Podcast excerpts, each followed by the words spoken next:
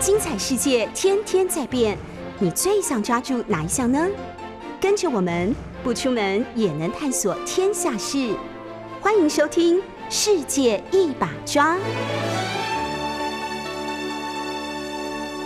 各位早安，我是杨永明。我现在戴着口罩哈，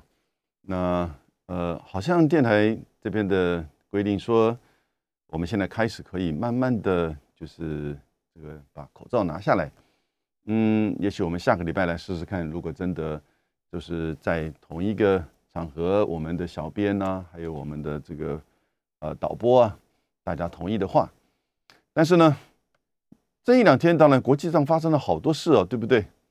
在欧洲的 G 团体刚结束，英国的气候变迁大会还在进行中哦，还在进行中哦，它其实要开十七天，当然前面一两天因为各国的政治领袖都来了。然后呢，做了许多的发言，也推动了两个主要的这个协议哦。那当然，将来可能会要成为一个条约，或者是说它变成一种共识哈。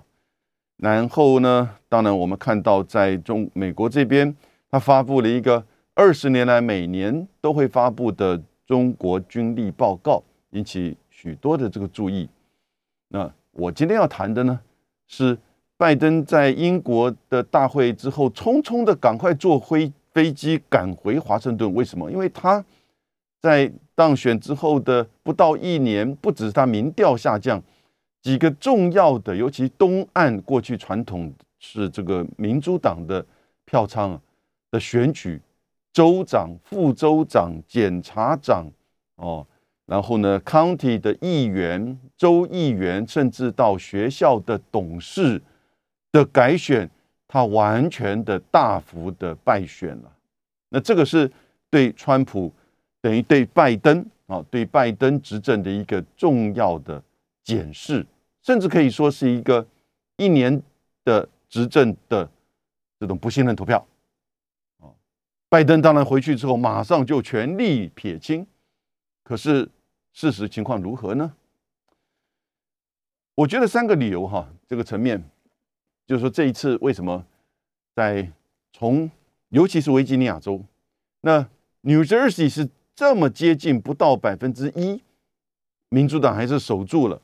可是维吉尼亚州这个翻盘，我觉得三个理由：第一个，还是对于拜登的上来这个一年的治理不彰啊的一种否决，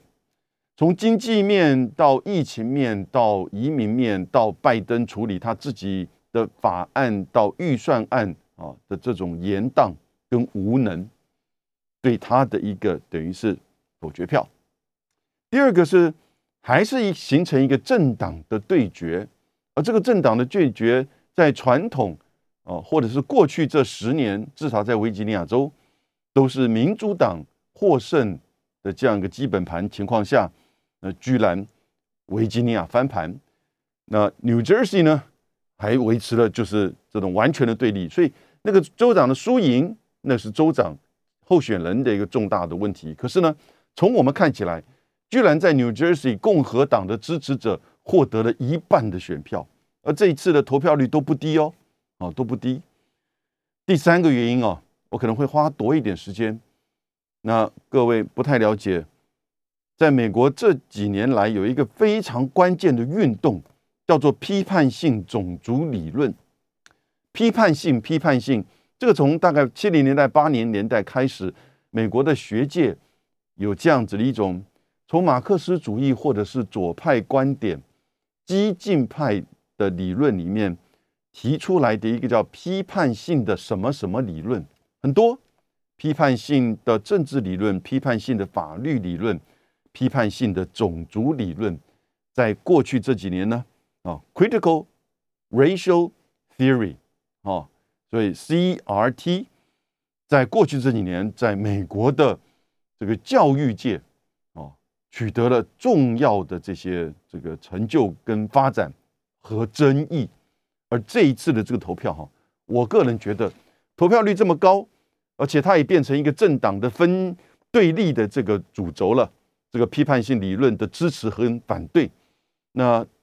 这样子的一个种族理论呢，使得就是当然也符合刚好现在民主党跟共和党白人哦跟非白人族群之间的这种对立，在这一次的这个维吉尼亚州啊展现的很深刻。那先从头来，这一次你看哈，在东岸有几个重要的这个城市的市长和州长的改选，波士顿、纽约，波士顿选出了史上第一位这个台湾女儿华裔的女市长，纽约选出了 Adams，也是民主党啊的第二位纽约市的市长。美国很多大的这个都市，像芝加哥，像是华盛顿，它的市区里面的，就是这个著名啊，少数族群，尤其是黑裔的、这非洲裔的这个比例啊，已经越来越高。所以过去像是华盛顿市、华盛顿 D.C. 或芝加哥，大概可能过去这二十年，大概都是这个非洲裔的这个市长当选，尤其是华盛顿特区。但是纽约呢？并不是如此，纽约涵盖的范围范围非常大，Manhattan、Bronx 哦，Queens、Staten Island 哦，许多还有 Brooklyn，这许多大的区域呢，涵盖的范围很大，人口很多。过去白人这个当市长是一个常态，而黑人当市长哈，这一次的这个 Adams 是第二位。那到 New Jersey 呢，你就看到共和民主之间这么的接近，他们现在重新算票。到维吉尼亚，维吉尼亚特殊了。我是维吉尼亚大学毕业的，啊，将近三十年前，我到了维吉尼亚大学去这个念书。呃，哎，就是刚好三十年前，一九九一年的时候，我去维吉尼亚大学念书，念了四年。维吉尼亚大学是在维吉尼亚的中间，叫做 Charlottesville 那个地点，Thomas Jefferson 杰弗逊总统这个成立的，历史上蛮有名的一个学校，在美国。呃，算是公立学校的，不是第一就是第二啊，跟密西根啊、伯克莱啊，大概是被认为是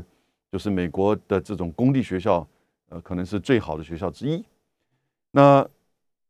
在整个维吉尼亚哈的地这种人口的分布上，靠近华盛顿这一边其实人口还蛮多的，因为毕竟它是一个大的这个都会，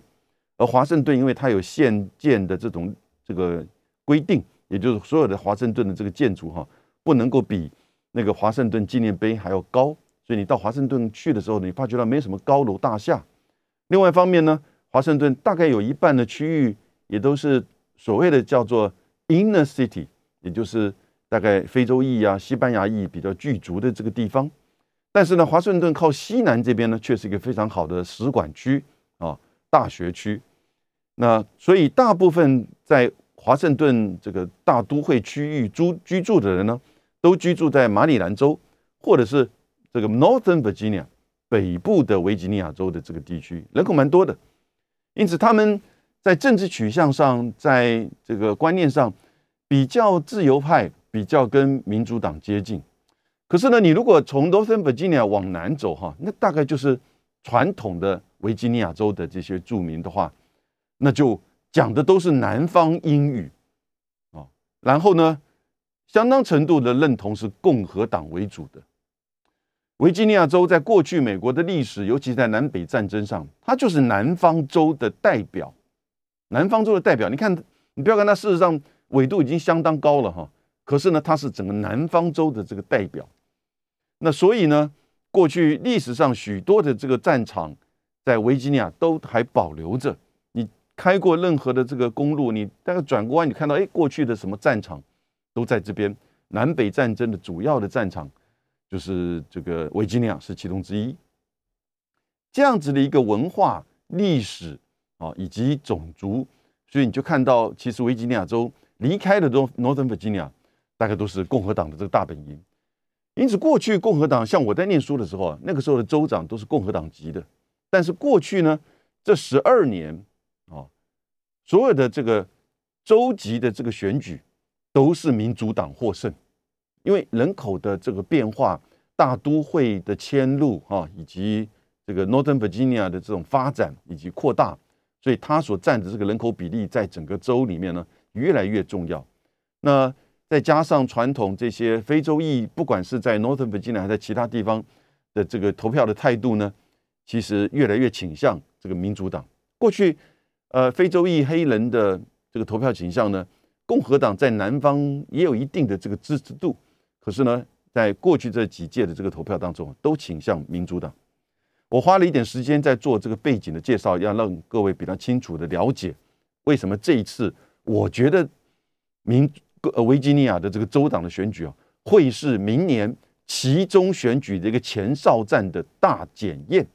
甚至会可以某种程度预测到二零二四的这个情况。我待会等会都会做，以及呢，我们来分析拜登，或者是说这一次啊，拜登没有参加选举，所以拜登并没有输。可是呢，大家都在指责拜登，因为这一次出来选维吉尼亚州的这个，就是代表民主党这边 McCarthy 哈，他其实是个人不错。那上上届，呃，上一次做的民主党的呃这个维吉尼亚州的州长，也是这个支持率很高啊，所以不是他的问题，他获得了也是一半的这个支持度。拜登应该要怎么应应，怎么去改革啊，他的一些作为才可以。在这一次的这个失败的教训当中，啊，取得经验，然后呢，如面对明年的其中选举，那是真真正的大关键了。现在共和党的参议院的应该算是少数党领袖了，就是共和党在参议院的这个领袖党鞭，他自己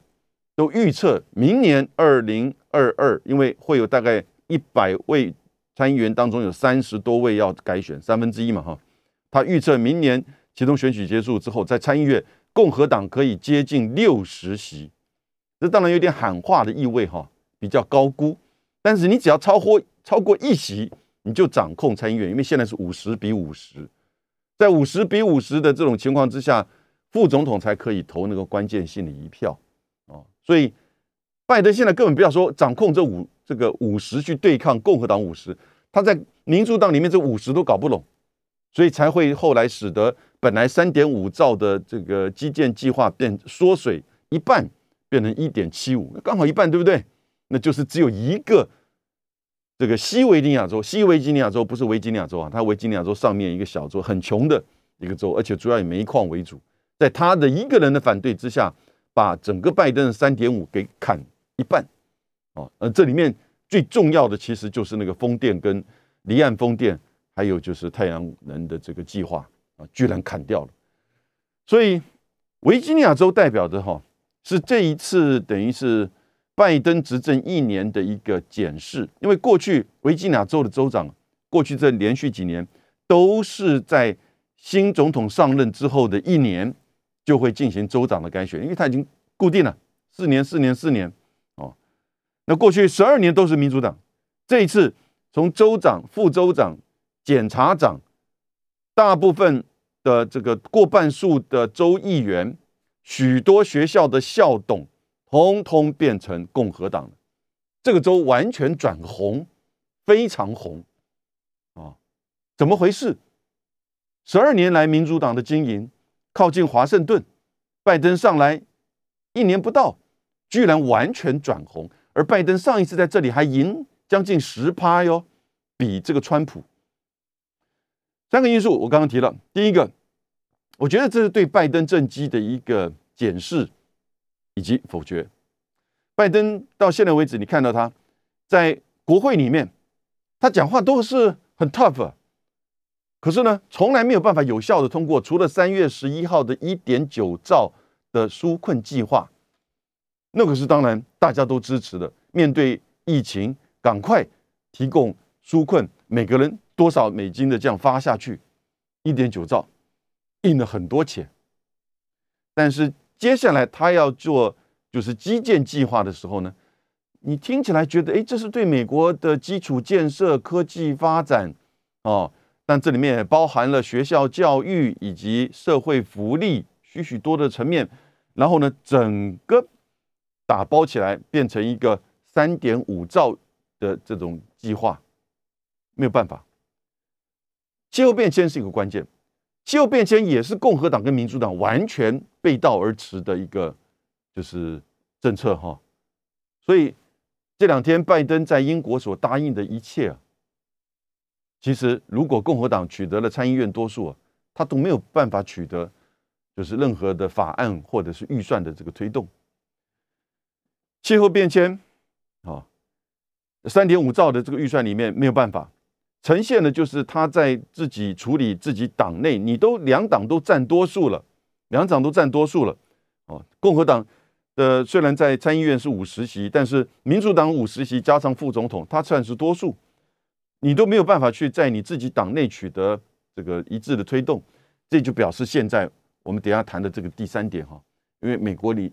民主党里面现在有一个非常强势的这个前进派，或者是激进派 （progressive） 这个力量，大概众议员加参议员加起来有将近一百人，所以也不少哦。可是这一百人当然并不是占多数，可是呢声音很大，而且议题很明确。而拜登在许多的法案跟这个政策上是倾向跟这些政这个前进派、激进派。去合作，去妥协啊，所以他的这个很多的政策法案的内容呈现的都是进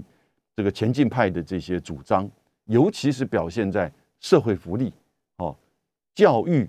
然后呢性别以及呃许多的这个基础建设还是比较其次的。基础建设你看到还是在就是像刚刚我讲的这些议题的这个层面啊，会获得比较大的这个支持。拜登在经济上，通膨、供应链，啊，然后呢，整个假节假日来了，你买不到东西，那供应链的问题他没有办法处理，他下令要这些港口二十四小时工作，一个礼拜之后得到检验也没有任何的改善，通膨东西越来越贵，现在大概是史上过去这三十年美国通膨最高的百分之五点四，最近你就看到了。哦，联准会已经开始在某种程度，你当然现在不可能去做升息，可是呢，你就减表，也就是减少这个联准会的这个资产债务表，啊，某种程度也是对于 Q E 的修正了，开始在减少这个量化宽松的这个作为，所以，但这个对于通膨能够有立即有效应吗？啊，其实都是大问题。当然，他也必须要面对中美贸易战当中这个高的关税。可是你关税如果要降低，现在看起来是往这个方向走，不管是戴奇还是叶伦都这么讲了，很明确的。可是背后共和党川普又不断的拿着枪顶着你，你敢降低对中国大陆的这个惩罚性关税？这个是我那个时候从二零一八二零一八年的五月开始，整个间将近中国大陆进口百分之六十的商品，平均被科十九点三的这个关税哦。因为他们进行了不公平的贸易，你如果对中国大陆这个屈服，我们一定会这个这个不放过你。那这样子一个政治上的这个压力，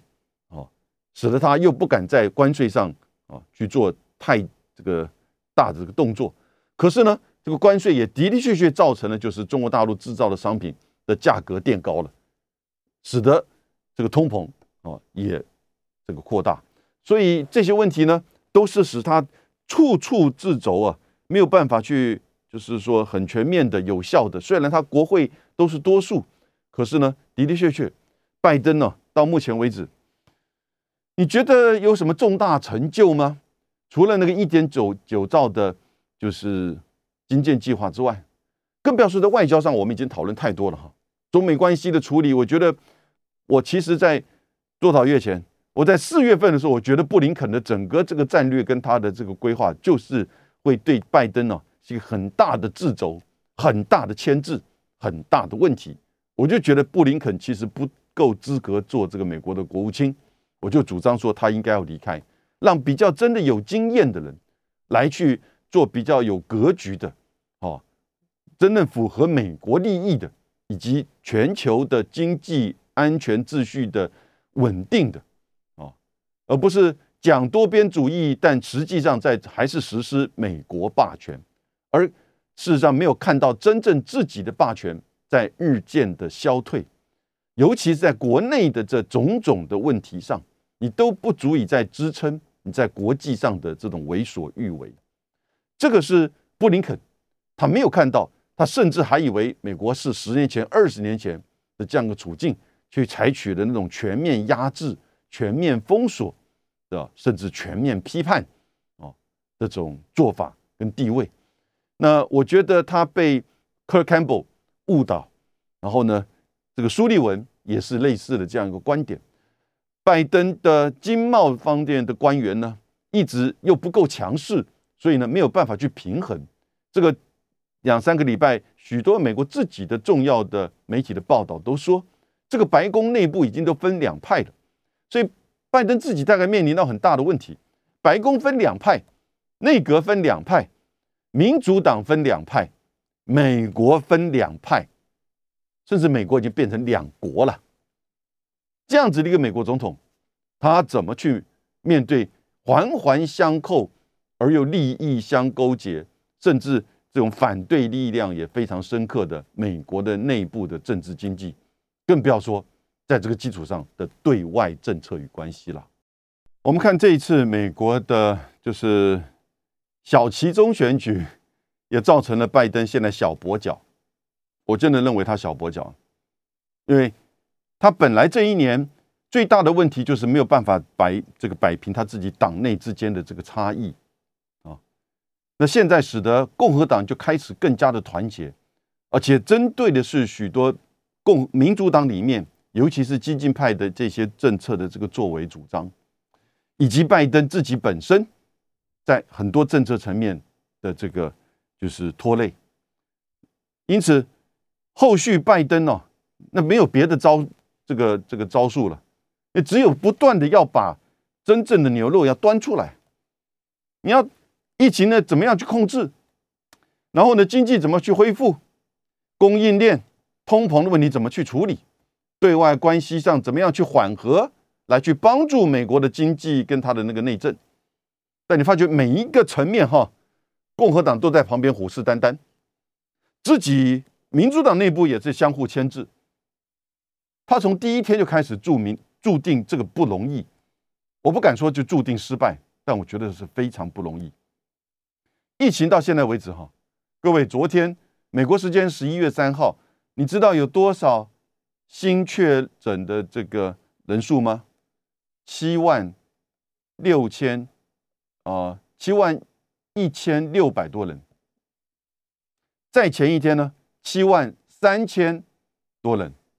美国到现在每天还有七万人确诊哦，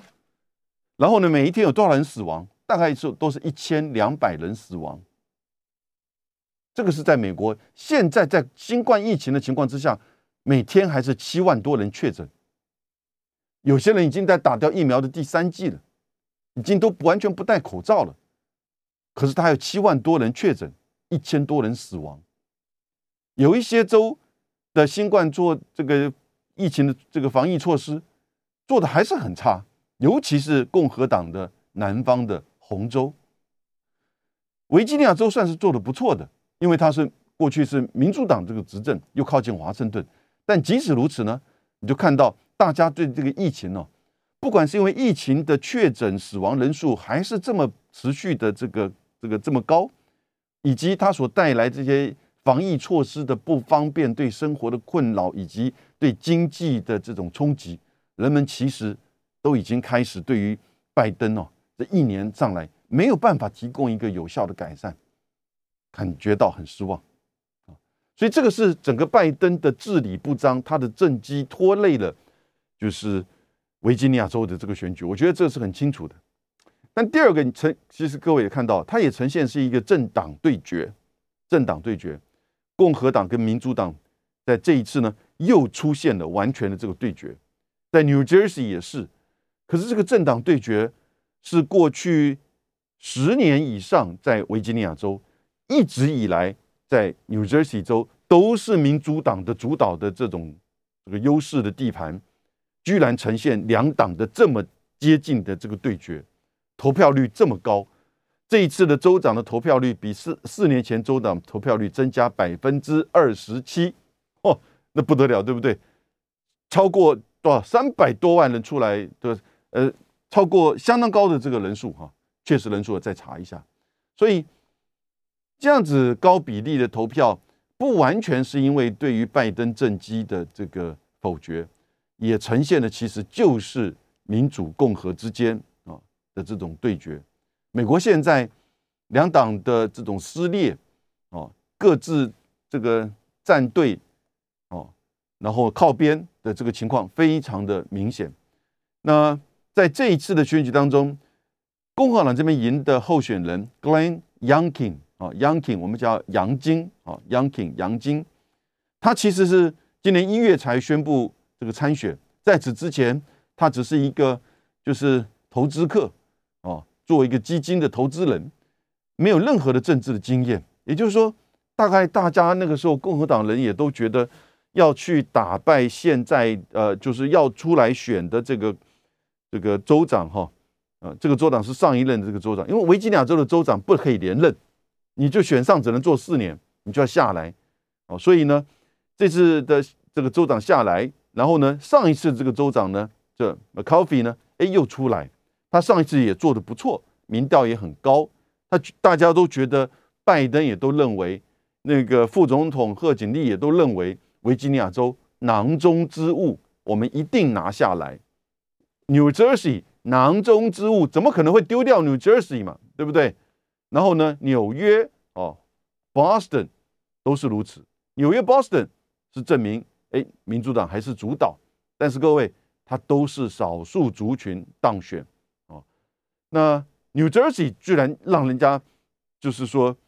大概紧张了一整个晚上。那个票啊，相互的这个差别哈，都在几十票之间啊。现在大概不到百分之一。要进行重新的这个计票，代表着共和党的这个反扑哈，已经很明显。共和党的反扑，你你看，我一直没有用川普的反扑哈，因为川普在这一次，他知道离上一次选举才一年不到的这个时间，他突然如果去帮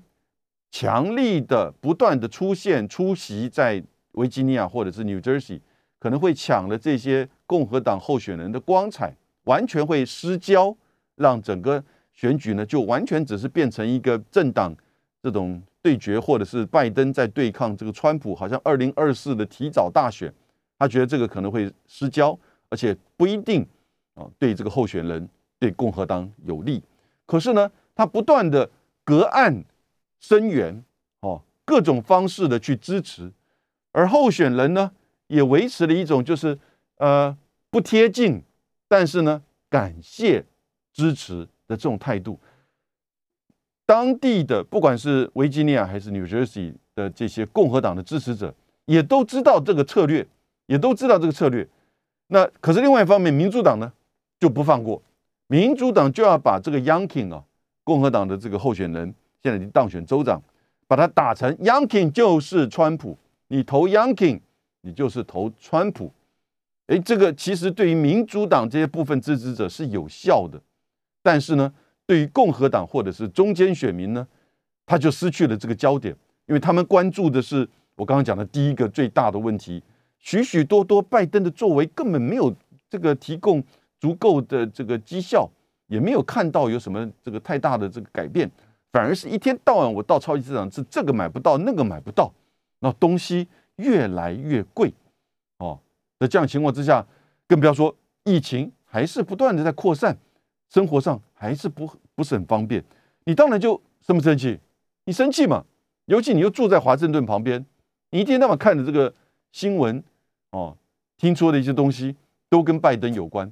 发觉到他上来一年真的不行哦。所以共和党人知道，这个时候不能只是打成川普对抗拜登，因为拜登自己本身绩效不好。治理不好，所以呢，我们就足够了。可是呢，川普的这种背后的支持，以及有没有从这个整个选举当中完全消失，使得共和党人也知道我们必须要团结。从这个选票的这个整个部署跟结构还有呈现，你就知道他这次哈还真的也是民主跟共和的这样子的一个对抗啊。那所以这个代表什么意思呢？这代表明年的其中选举哈，各位，如果拜登还是一直没有办法有效的去提供这种明确的哦好的这个政绩的话，政绩牌如果没有办法再提升的话，那明年就会重演今年这个其中选举前哨战的这种剧本，也就是大家把这次几个选举，尤其是维吉尼亚州的这个选举，都当成是明年其中选举的一个前哨战，而明年其中选举就是二零二四的一个等于是关键的啊这个投票，尤其关键的是在这一次的这个参议院里面，刚好有五十对五十，所以只要共和党能够赢一两席，那个对后续这个二零二四的影响就很深刻，所以这一次你说他虽然是选举前哨战。你说他虽然是地方的这个选举，可是呢，它代表的就是这种就是民主对抗共和这个意涵。那策略上，我觉得共和党的策略、川普的策略、杨金的策略都蛮成功的哦，都蛮成功的。我念一下杨金，他在提供一些就是当地的宣传卡，甚至宣传的这个单子上面用中文，哈。繁体、正体的中文啊，然后英文给一些在华裔地区为主的，像是多芬吉尼亚啊，有很有许多华裔住的那边的这个介绍，他列出他主要证件哈，杨金维吉尼亚州的这个现在已经当选的州了。他说，第一个，保护社区安全，保证警力，安全问题，重建优秀教育，禁止批判性。种族理论，哇，这个很有趣味哦。等一下回来会讨论这个问题。你看，安全、教育、减税、降低生活成本、投资修建高速公路、减税，这个是共和党的最重要的一个主轴。那杨金呢，当然也把它视为他主要的这个论述。投资修建高速公路，维吉尼亚的高速公路其实一直算是不错的，可是呢，它一直，尤其你在华盛顿附近有那个九五高速公路、四九五高速公路、六十六高速公路，还有呢二十九高速公路，许许多的高速公路，有一些其实已经开始出现年久失修的这个问题了哈。让政府为选民服务，恢复投票必须审核身份证件的法案，清除选举舞弊。哎，来了，这就是什么？这就是。在上一次二零二零选举结束之后，川普就认为民主党把他的胜选给偷走了，很多的这个小的招数啊，使得民主党人的投票跟计票不断的在增加，所以他就在这里面提出这样一个主张，回应共和党的要求跟主张。我来分析这一次维吉尼亚州的州长就是由共和党出现，而取代了过去长久十多年来。民主党掌控的这个维吉尼亚州，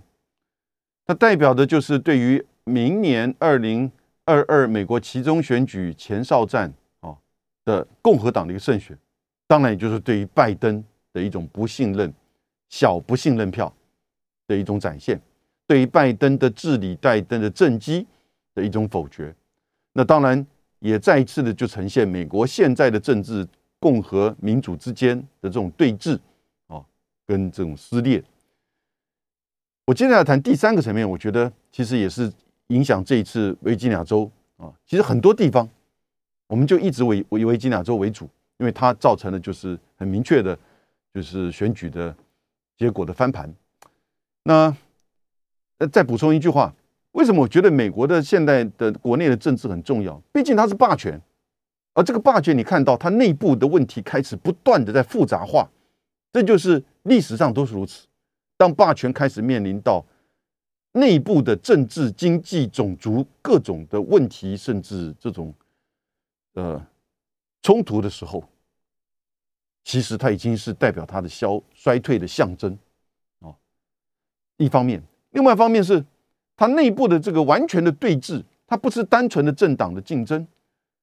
单纯的进党政党的竞争，这个换政府、政府轮替的时候呢？它的对外的政策还是有延续性。过去美国是如此，现在看起来不是如此了。它的政党的轮替的时候呢，我是说在总统这个层面，那个对外政策是完全翻转的，因此你就会产生对于国际的政治经济的环境会产生严重的冲击。巴黎气候协议因为川普退出而延宕了五年呐。美国现在喜欢指的这个拜登，不是指的中国，指的俄罗斯在骂吗？你们没有展现这个新的主张，你们没有展现领导的这种能力。拜托，你要不是这个川普退出的话，现在的这个情势完全不一样了，是你美国人造成的。难道你把川普不认为是美国总统吗？所以为什么我花这些时间呢？在这一次要谈这个，就是美国的国内。接下来一个重点哈，就是讲批判性教这个种族理论。这个大概过去七零年代、八零年代这种批判理论，一直就是变成美国学界的一个重要的支派。而过去十年十多年呢，这个批判性种族理论呢，甚至变成教育，不只是学界了，教育政策、国家政策到州政策到地方政策的重要的这种运动。而这些运动，因为拜登的当选，因为民主党的这种前进派的主导的力量，在很多的州，它已经变成主流了。啊什么叫批判性的种族理论？简单的说，其实就是对于过去在美国历史上白人优越、白人主义啊，以及整个在这样的观念之下的殖民政策、奴隶政策、排华法案哦，对于这个西班牙裔、对于中下阶层、对于女性、对于这个同性恋。跨性恋者的这种各种制度性的歧视跟打压，必须要去做批判性的检讨，来回复到一个真正的平等的、公平的啊的政治教育跟我们的生活的环境。出发的理念是来自于马克思主义或者是批判理论哦，有它一定的这个历史。我觉得某相当程度这里面的一些主张，我事实上是很赞同的。可是呢，在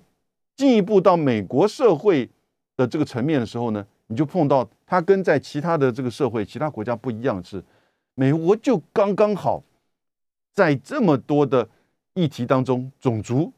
殖民、历史，我这边还忘记原住民，哦，性别是这么的过去。难以想象的这种黑历史、黑暗面，我们都经常看到啊！你更不要说在加拿大也是如此啊！天主教的寄宿学校啊，造成的原住民小孩的被迫分离家庭，在美国亦复如此。而教育跟卫生环境的这种恶劣，使得大多数许多的这个小孩死亡，这都被掩盖住。被白人的优越跟殖民主义完全都掩盖住。杨格鲁萨克逊人数不多，但是过去两三百年的这种全国的、全世界的帝国主义跟殖民主义的推动，它占据现在全世界多大的领土啊？北美几乎全部了，除了墨西哥之外，加拿大、美国、澳洲、纽西兰、英国都是杨格鲁萨克逊，所以。当然，他们都是白人了。这个批判性种族理论呢，主要支持的主流其实是美国的白人以及少数族群、非洲裔、西班牙裔以及部分的这个亚裔。哦，可是呢，他在做法上、执行上，尤其后来进入到教育层面呢，教育层面这就有争议了，或见仁见智。我举个例子，在维吉尼亚州，为什么这一次好多人会出来投票？站在共和党这一边，我刚刚就讲了嘛，杨金把这个反对种这个批判性种族运动哈，种族理论视为他的一个政见之一哦。人家一看到这个哇，我要去投给他。很多的家长有小孩念小学，尤其是国中、高中的这个家长，他对于这个教育上，对于过去的这些批判，有一些我刚刚讲的这个。对于黑人、对西班牙裔、对原住民，